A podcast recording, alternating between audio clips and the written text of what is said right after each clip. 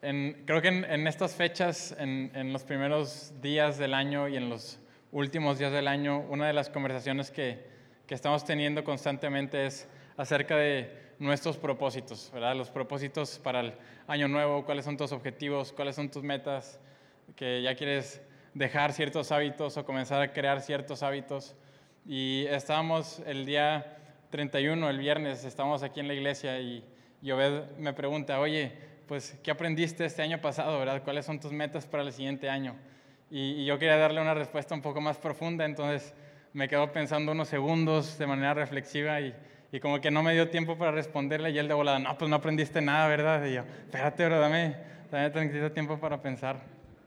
Pero, pero creo que en, en, estos tiempos pensamos en, eh, podemos eh, ver la imagen completa de nuestra vida y, y comenzar a a imaginar y, a pensar y a tomar tiempo para ver de dónde venimos, en dónde estamos y hacia, y hacia dónde vamos. Y, y creo que eh, hablar acerca de propósito y hablar, y hablar, acerca de nuestro llamado, en, la iglesia a veces, muchas veces se mencionan estos temas y, se menciona solamente lo, lo ministerial, ¿no? O, o, o, eres predicador, o estás en la alabanza, o te conviertes en misionero, y si no escoges ni una de esas tres, pues te fregaste, ¿verdad?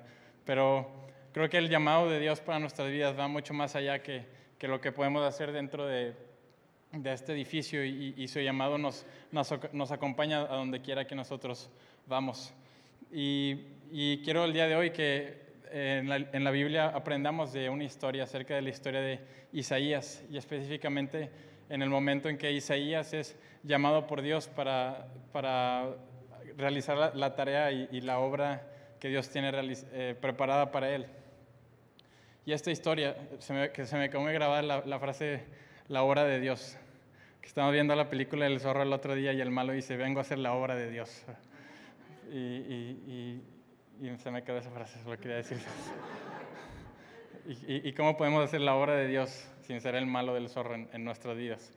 Isaías, la historia de su llamamiento comienza, eh, es una experiencia bastante extraña y bastante, diría, fuera de lo ordinario porque muchos de los profetas cuando describen cosas así bien raras de que vio un, un, un, toro con siete brazos y cuatro cabezas y no sé qué, casi siempre dicen, pues tuve una visión acerca de eso, pero Isaías está, no dice que tuvo una visión, simplemente está describiendo lo que vio, así que eso me pareció interesante. Isaías dice que estaba en el templo y que el templo se llenó de humo y que de repente pudo ver a Dios sentado en su trono y, y veía serafines o veía ángeles que volaban alrededor de Dios y, decían, Santo, Santo, Santo. Y, del ruido que había, las, las paredes y las puertas del templo estaban temblando. Y, creo que te imaginas esa escena y, y, lo que Isaías a la conclusión que él llega es que dice, ¿sabes qué? Acabo de, o sea, estoy viendo a Dios y yo soy pecador, sabes que ya esto ya valió, me voy a morir, no puedo con esta experiencia. Y, y creo que Isaías, digo, creo que cualquiera que está viendo eso está asustado. A veces nos imaginamos los ángeles como, pues como los angelitos, ¿verdad? Pero busquen en Google ángel bíblico y son cosas así bien monstruosas, de que ojos y, y dice que seis alas. Y yo creo que Isaías estaba genuinamente asustado. Y, y digo, la imagen no va a ser 100% precisa, quiero aclarar eso. No hay una fotografía de un ángel. Pero bueno, yendo adelante con el mensaje, Isaías está asustado porque acaba de ver a Dios y dice, me voy a morir. Y creo que muchos de nosotros tenemos el deseo de poder ver a Dios, ¿verdad? Y, y, si tan solo viéramos a Dios y si tan solo lo tuviéramos de frente y pudiéramos hacerle ciertas preguntas y, y, quitar nuestra duda de si Él existe o no existe o si Él puede hablar o no puede hablar a nuestras vidas. Pero creo que el, el, el hecho de que no podamos ver a Dios no es que Dios sea bien malo y, Dios no, no quiere que lo veamos y porque Dios trabaja en maneras misteriosas, entonces no quiere revelarse. Más bien creo que es por el lado de lo que Isaías está diciendo. Isaías dice, yo soy pecador. Lo que está diciendo es, yo, yo soy limitado, yo he fallado al blanco. Soy, un, soy alguien finito y acabo de ver al Dios infinito. Soy alguien limitado y acabo de ver al Dios ilimitado. Es como esa experiencia no cabe esa experiencia eterna no cabe en este molde limitado y, voy a morir. Y, creo que el, hecho de que no podamos ver a Dios no es tanto de que es que Dios no quiere que lo veamos, sino es más porque, bueno, ¿y quién soportaría ver a Dios? ¿Quién, quién podría caber en el mismo lugar donde su presencia está? Y bueno, ese es un pequeño paréntesis. Y, y en ese contexto, en ese momento, cuando Isaías dice, voy a morir, ahí es donde quiero que empecemos a leer Isaías 6, 6, 12 lo tengo en el celular. Y dice, en ese momento uno de los serafines voló hacia mí. Traía en su mano unas tenazas y en ellas llevaba una brasa que había tomado del fuego del altar. Con esa brasa me tocó los labios y me dijo, esta brasa, ha, esta brasa ha tocado tus labios. Con ella Dios ha quitado tu maldad y ha perdonado tus pecados. Enseguida oí la voz de Dios que decía, ¿a quién voy a enviar? ¿Quién será mi mensajero? Yo respondí, envíame a mí, yo seré tu mensajero. Y muchas veces cuando pensamos en, estas, en esta escena vemos a un Isaías heroico, a un Isaías tomando su papel, diciendo, Dios preguntando, ¿a quién voy a enviar? Isaías diciendo, heme aquí, envíame a mí, yo soy ese. Pero viéndolo toda la escena, no sé si Isaías estaba asustado, si Dios está preguntando, ¿a quién voy a enviar? Y no es como que había alguien más al lado de Isaías, ¿verdad? Es como, pues a mí, no sé. Creo que Isaías no necesariamente estaba como un héroe fuerte, sino tal vez tenía miedo en ese momento, pero lo importante es que responde de manera positiva al llamado de Dios. Y dice, envíame a mí, yo seré tu mensajero. Entonces Dios me dijo, ve y dile a este pueblo, por más que oigan, no van a entender, por más que miren, no van a comprender Confunde la mente de este pueblo, que no pueda ver, ni oír, ni tampoco entender. Así no podrá arrepentirse y yo no lo perdonaré. Entonces le pregunté, Dios mío, ¿por cuánto tiempo tendré que predicar? Dios me habló, hasta que todas las ciudades sean destruidas y se queden sin habitantes, hasta que en las casas no haya más gente y los campos queden desiertos. Y, de la historia de Isaías, quiero que, tomemos dos puntos o dos enseñanzas importantes.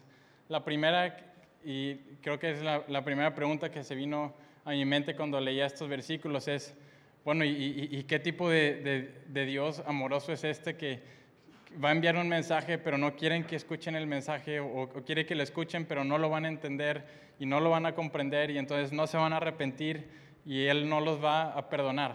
O sea, ¿cómo es que Dios es, Dios es amor, pero Dios también es esta historia. ¿Cómo es eso posible?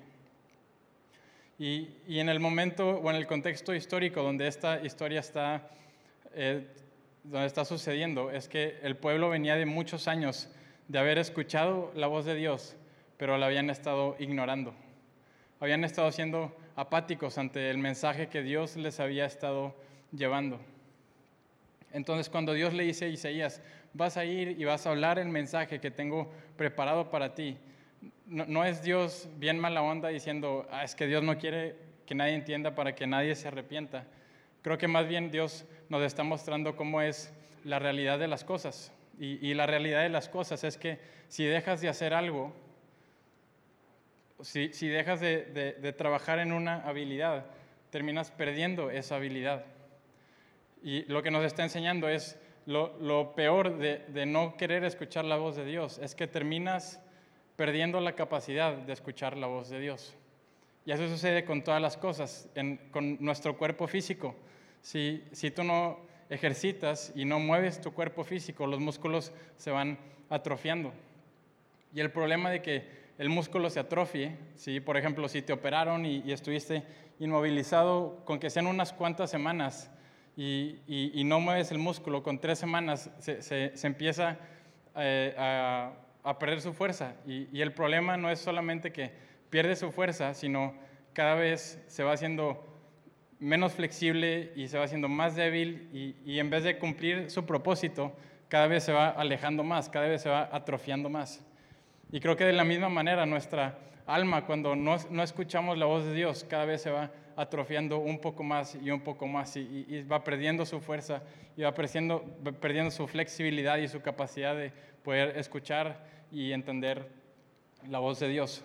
Solo veamos esta comparativa entre Adán en el, en el inicio, cuando está teniendo una conversación con Dios, y el alma del ser humano se va atrofiando y se va atrofiando. Y, cuando estamos con Isaías, ni siquiera tiene una conversación con Dios, solamente con verlo ya está diciendo, me voy a morir, porque ha perdido su condición, su alma ha perdido su condición, ha perdido su fuerza. Y, y el segundo punto que quiero tocar con esta historia es las palabras que Dios le da a Isaías. Porque le está diciendo, necesito un mensajero, pero vas a ir y no te van a entender. Van a ver, pero no van a comprender. ¿Qué es lo que Dios le está diciendo? ¿Cuál, cuál es el trabajo de un mensajero? ¿Todos saben qué es un mensajero aquí?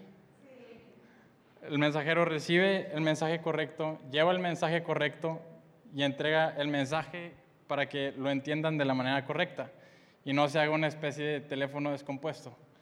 Y lo que Dios le está diciendo es, yo te voy a dar el mensaje, vas a llevar el mensaje, pero nunca lo van a entender.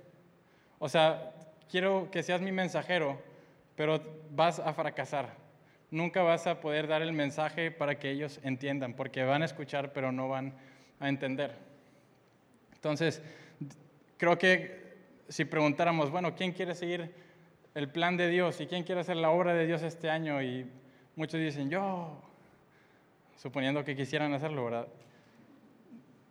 Pero si decimos, bueno, ¿quién quiere hacer la obra de Dios? Si la obra de Dios te está llamando a fracasar, a hacer tu tarea y nunca cumplirla de manera exitosa. Y lo más interesante es que Isaías le dice, bueno, ok, le entro, lo voy a hacer. ¿Hasta cuándo Dios? Y Dios le dice, hasta que todo sea destruido y no haya más personas. Vas a hacer esa tarea que te estoy encargando, vas a fracasar en el intento y lo vas a hacer hasta el final.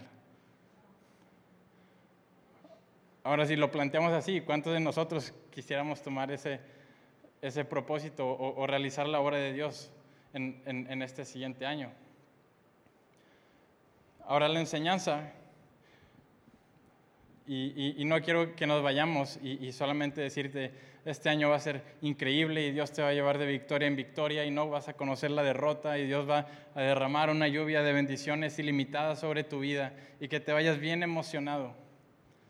Creo que más bien el, mensaje que, estoy intentando dar esta mañana es que quizás hay algo más por lo que vale la pena aún en las victorias y en las derrotas vale la pena ir y pelear aún estando consciente que vas a perder, porque hay algo más allá, hay algo más grande que la, que la victoria o la derrota que puedas tener en tu vida. Y, quiero explicarlo con, con, esta historia. Yo tuve la oportunidad de, jugar fútbol americano desde segundo de secundaria hasta al final de, de la universidad.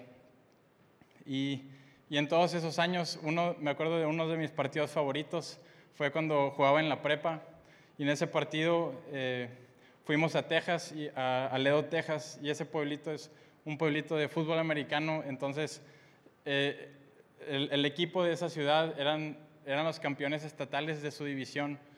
Y eran unos animales, o sea, el que tenía enfrente medía unos noventa y tantos, pesaba ciento veinte y tantos kilos, y yo tenía 17 años, o sea, enséñame tu certificado de nacimiento, por favor.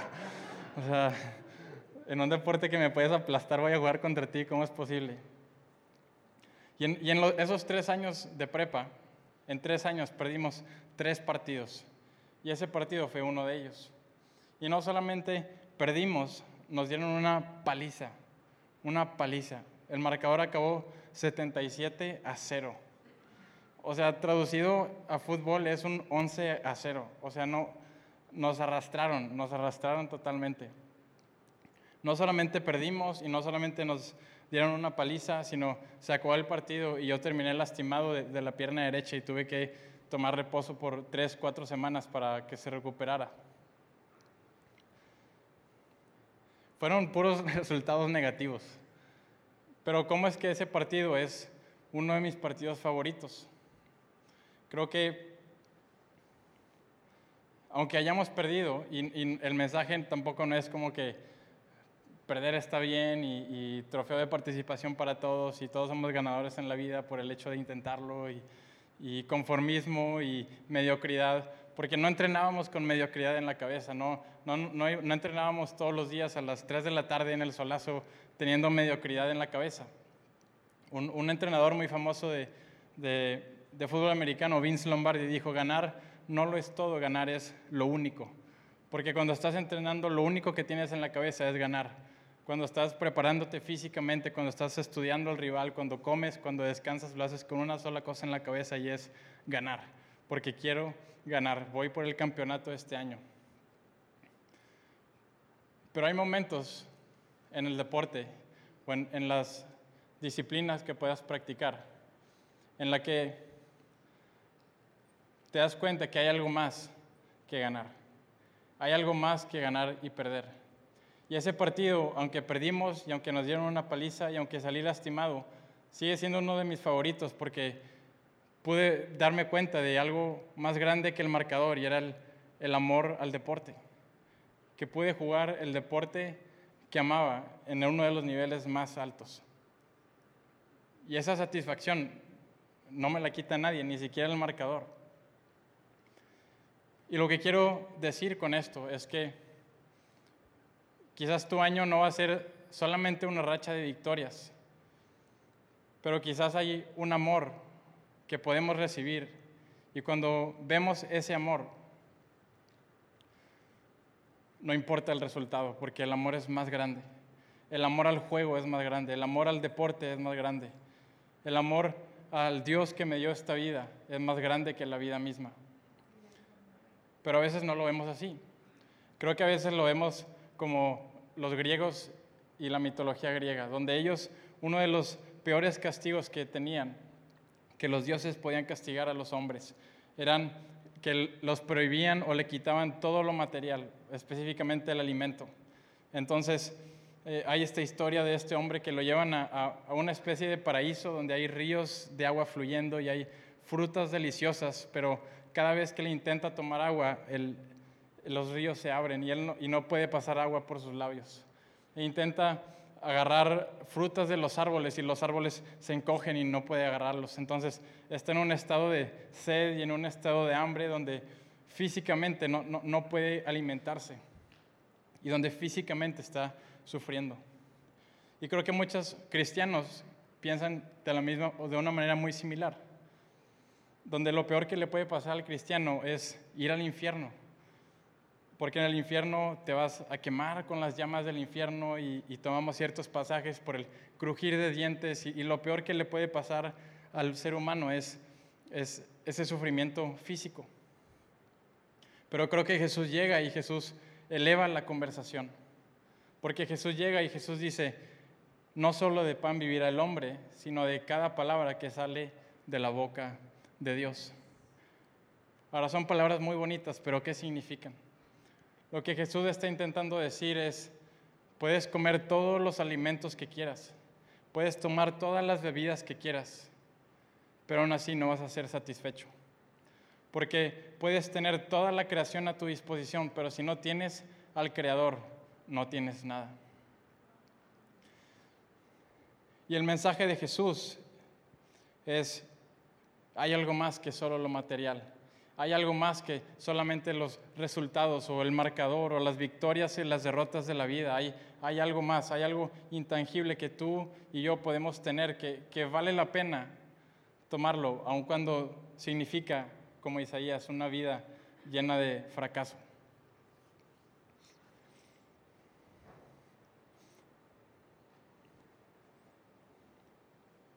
Ahora creemos que el infierno es lo peor que nos puede pasar, pero lo peor que le puede pasar a una persona es estar alejado de Dios, es estar alejado de Jesús. Porque el punto no es llegar a un lugar, el punto no es estar en el cielo o estar en el infierno, porque todo el mundo quiere estar en el cielo. El problema es que muchos quieren ir al cielo, pero sin Dios.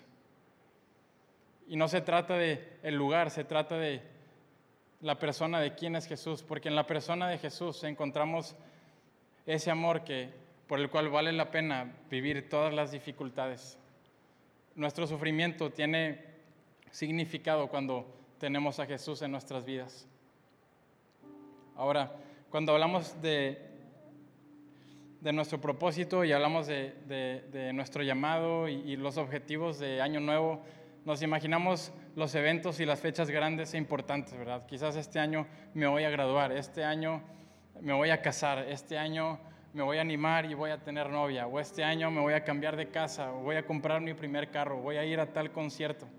Y vemos los highlights de, de, nuestro año y, y los imaginamos y los visualizamos. Y eso es bueno. Pero creo que en la realidad estamos rodeados no solamente de eventos súper importantes y súper asombrosos, estamos rodeados de nuestra vida cotidiana. Estamos la mayor parte del tiempo en nuestro día a día, tras otro día y tras otro día. Y creo que Jesús habla un poco acerca de esto. Cuando en la oración del Padre nuestro Jesús dice, Padre nuestro que estás en el cielo, santificado sea tu nombre, venga a nosotros tu reino, hágase tu voluntad en la tierra como en el cielo. Danos hoy nuestro pan de cada día. Danos hoy nuestro pan de cada día. Ahora quiero que pienses en esto en un momento, porque tú y yo tenemos dudas. Tú y yo a lo largo de nuestra vida tenemos crisis de fe donde, híjole, Dios existe o Dios no existe. Y si Dios existe, ¿qué tanto aplica para mi vida? ¿O qué tanta interacción o qué, tanta relación verdaderamente puedo tener con, con ese ser creador? Pero esta oración la está haciendo Jesús. Jesús aquel que conoce a Dios. Jesús aquel que, dijo, el Padre y yo uno somos. Y Jesús, conociendo a Dios, conociendo los atributos de Dios, conociendo el poder y, la capacidad del Dios proveedor y creador, Jesús no le dice, Dios, dame almacenes y llénalos de un millón de panes para que nunca tenga hambre en toda mi vida. Dios, dame una tarjeta de débito con débito ilimitado para que nunca haya necesidad y siempre tenga eh, pan para comer. Jesús va y prefiere el pan de cada día. Jesús va y, no escoge el super milagro que Dios puede proveerle. Jesús va y escoge lo cotidiano. Danos hoy el pan de cada día. Ahora creo que uno de los problemas que tenemos es que buscamos a Dios en las grandes cosas, en los grandes eventos de la vida, en, nuestras bodas, en nuestras ceremonias, en nuestras graduaciones, pero lo olvidamos en nuestro día a día, lo olvidamos en nuestra vida cotidiana. ¿Y no será que simplemente nuestra alma se ha atrofiado? Porque lo olvidamos y lo olvidamos y lo ignoramos. Sabes, creo que buscamos a Dios en lo extraordinario, pero no lo encontramos ahí porque Él nos quiere encontrar en lo cotidiano, en nuestro día a día. Ahora, ¿qué es lo difícil de lo cotidiano? Que lo que haces hoy lo tienes que hacer mañana. ¿Qué es lo difícil de tener una, una vida de fe buscando hacer la obra de Dios? Que lo tienes que hacer hoy y lo tienes que hacer mañana. Sabes, nunca he conocido a alguien que diga, oro todos los días y está bien fácil. Leo la palabra todos los días y está bien fácil. Todos los días separo un momento donde me pongo mis audífonos y escucho canciones y le canto a Dios y está bien fácil hacerlo. Porque lo cotidiano es difícil. Es difícil y cuesta. Ahora, ¿por qué Jesús escogería esta manera? ¿Por qué no simplemente proveer una vez y para una vez la relación y para siempre, o una vez cada seis meses. ¿Por qué cotidiano? ¿Por qué diario? Porque creo que Jesús simplemente nos prepara para el resto de nuestras vidas. Porque así como necesitamos a Dios de manera cotidiana, tu vida te necesita a ti de manera cotidiana y de manera diaria. Tu familia te necesita todos los días. Tu esposo, tu esposa necesita que la ames todos los días.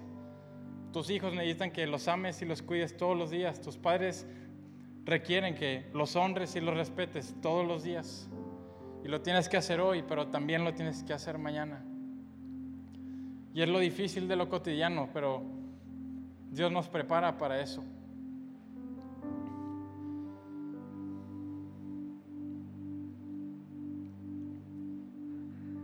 Porque ustedes saben, puede ser el, mejor hijo, el, mejor esposo y, dar la mejor cara todo el mes, pero un día no dices buenos días con buena cara y, el ambiente se tensa y todos se enojan y, y a menos de que tu familia sea perfecta, tal vez no estás entendiendo esto, pero eso pasa en las familias normales.